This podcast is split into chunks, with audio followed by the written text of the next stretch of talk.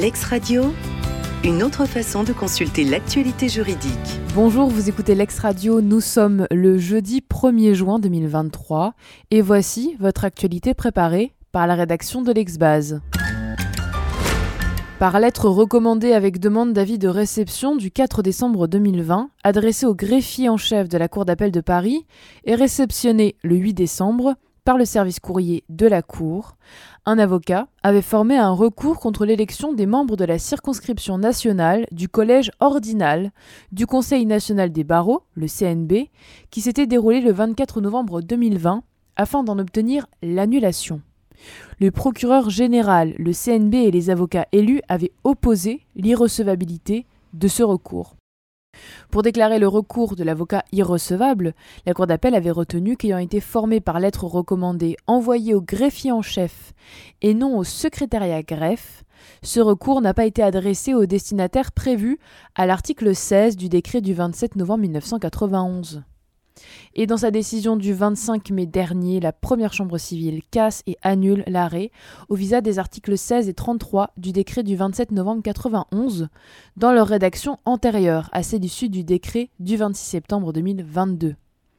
Le recours formé par tout avocat à l'encontre de l'élection des membres du CNB est formé par lettre recommandée avec demande d'avis de réception adressée au secrétariat greffe de la Cour d'appel de Paris ou remis contre récépissé à son greffier en chef. Le tribunal administratif de Paris ordonne l'effacement des données à caractère personnel contenues dans les fichiers des manifestants contre la réforme des retraites, placés en garde à vue. La Ligue des droits de l'homme, l'Association de défense des libertés constitutionnelles, le syndicat des avocats de France et une personne placée en garde à vue le 20 avril 2023 en marge des manifestations contre la réforme des retraites, ont demandé au juge des référés du tribunal administratif de Lille d'ordonner la destruction du fichier intitulé Suivi des procédures pénales, mouvement de la réforme des retraites, constitué par le parquet de Lille. Il comporte les noms, prénoms et dates de naissance de chaque manifestant placé en garde à vue à l'occasion des manifestations contre la réforme des retraites, ainsi que les suites pénales données.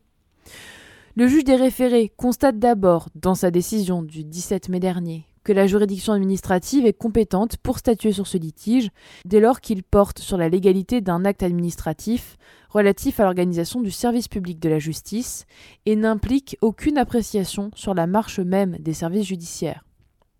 Il estime ensuite que la création du fichier concerné ne constitue pas une simple modalité de mise en œuvre du traitement automatisé de données à caractère personnel, dénommé Cassiopée, qui a pour objet, selon le Code de procédure pénale, l'enregistrement d'informations et, et de données à caractère personnel relatives aux procédures judiciaires au sein des tribunaux judiciaires, afin de faciliter la gestion et le suivi de ces procédures par les magistrats, les greffiers et les personnes habilitées qui en ont la charge, dès lors que l'objet de la manifestation à l'occasion de laquelle une garde à vue a été décidée ne peut être enregistré dans ce traitement automatisé. Il juge enfin que, compte tenu de ces caractéristiques, ce dossier constitue un traitement de données à caractère personnel relevant des dispositions de la loi du 6 janvier 1978 relative à l'informatique, aux fichiers et aux libertés, et que sa mise en œuvre sans l'intervention préalable d'un texte réglementaire en autorisant la création et fixant ses modalités d'utilisation, ainsi que les garanties dont il doit être entouré, porte une atteinte grave et manifestement illégale au droit au respect de la vie privée, qui comprend le droit à la protection des données personnelles. C'est pourquoi le juge des référés ordonne l'effacement de ces données. L'associé retrayant peut-il céder ses parts sociales? Deux personnes physiques étaient associées à parts égales d'une SCI. L'une d'entre elles avait été autorisée à se retirer de la société par un vote de l'Assemblée générale des 11 et 18 octobre 2010, puis a obtenu la désignation d'un expert, conformément à l'article 1843-4 du Code civil, lequel, au terme d'un rapport rendu le 1er août 2014, a évalué ses droits sociaux à une certaine somme. Par acte huissier du 17 septembre 2014, l'associé retrayant a fait notifier à la société et à ses associés son intention, valant demande d'agrément, de céder ses parts à une autre société. Le 23 septembre 2014, la SCI lui a notifié son refus.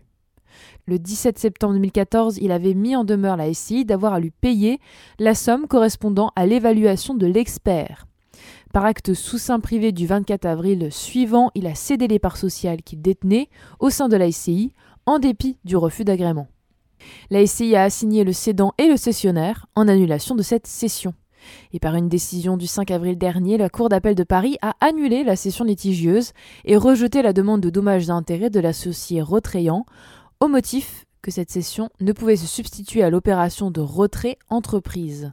L'associé a formé un pourvoi devant la Cour de cassation et dans sa décision du 25 mai dernier, la troisième chambre civile rejette le pourvoi. L'associé qui s'est engagé dans une procédure de retrait avec rachat de ses parts, acceptée par la société, ne peut céder les dites parts à un tiers en méconnaissance de la procédure de retrait en cours. Une personne avait été admise en urgence en soins psychiatriques sans consentement sous la forme d'une hospitalisation complète par décision du directeur de l'établissement et à la demande d'un tiers. Le 8 mars 2021, un programme de soins a été décidé. Par la suite, la patiente a demandé, le 26 novembre 2021, la main levée de ce programme. Pour rejeter la demande de main levée de la mesure du programme de soins, l'ordonnance a retenu qu'aucune disposition législative ne prévoit une notification au patient d'une décision maintenant un programme de soins, sans en modifier substantiellement le contenu dès lors qu'il a été informé du projet de décision est mis à même de faire valoir ses observations et constate que les décisions mensuelles de maintien des soins ont été formalisées le jour même ou le lendemain des certificats médicaux établis par le psychiatre à la suite d'entretiens avec le patient au cours desquels celui-ci a été informé du maintien de la mesure. Et dans sa décision du 25 mai dernier, la première chambre civile casse et annule l'ordonnance à l'occasion d'un pourvoi. Il résulte de l'article L 3211-3 du Code de la santé publique que si toute personne faisant l'objet de soins psychiatriques sans consentement, quelle que soit la forme de sa prise en charge, est, dans la mesure où son état le permet, informée par le psychiatre du projet visant à maintenir les soins ou à définir la forme de la prise en charge, est mise à même de faire valoir ses observations, par tout moyen et de manière appropriée à cet état, elle est aussi informée le plus rapidement possible d'une manière appropriée à son état de la décision d'admission prise par le directeur d'établissement ou le représentant de l'État dans le département, ainsi que de chacune des décisions de maintien et des raisons qui les motivent. L'ex-radio, une autre façon de consulter l'actualité juridique.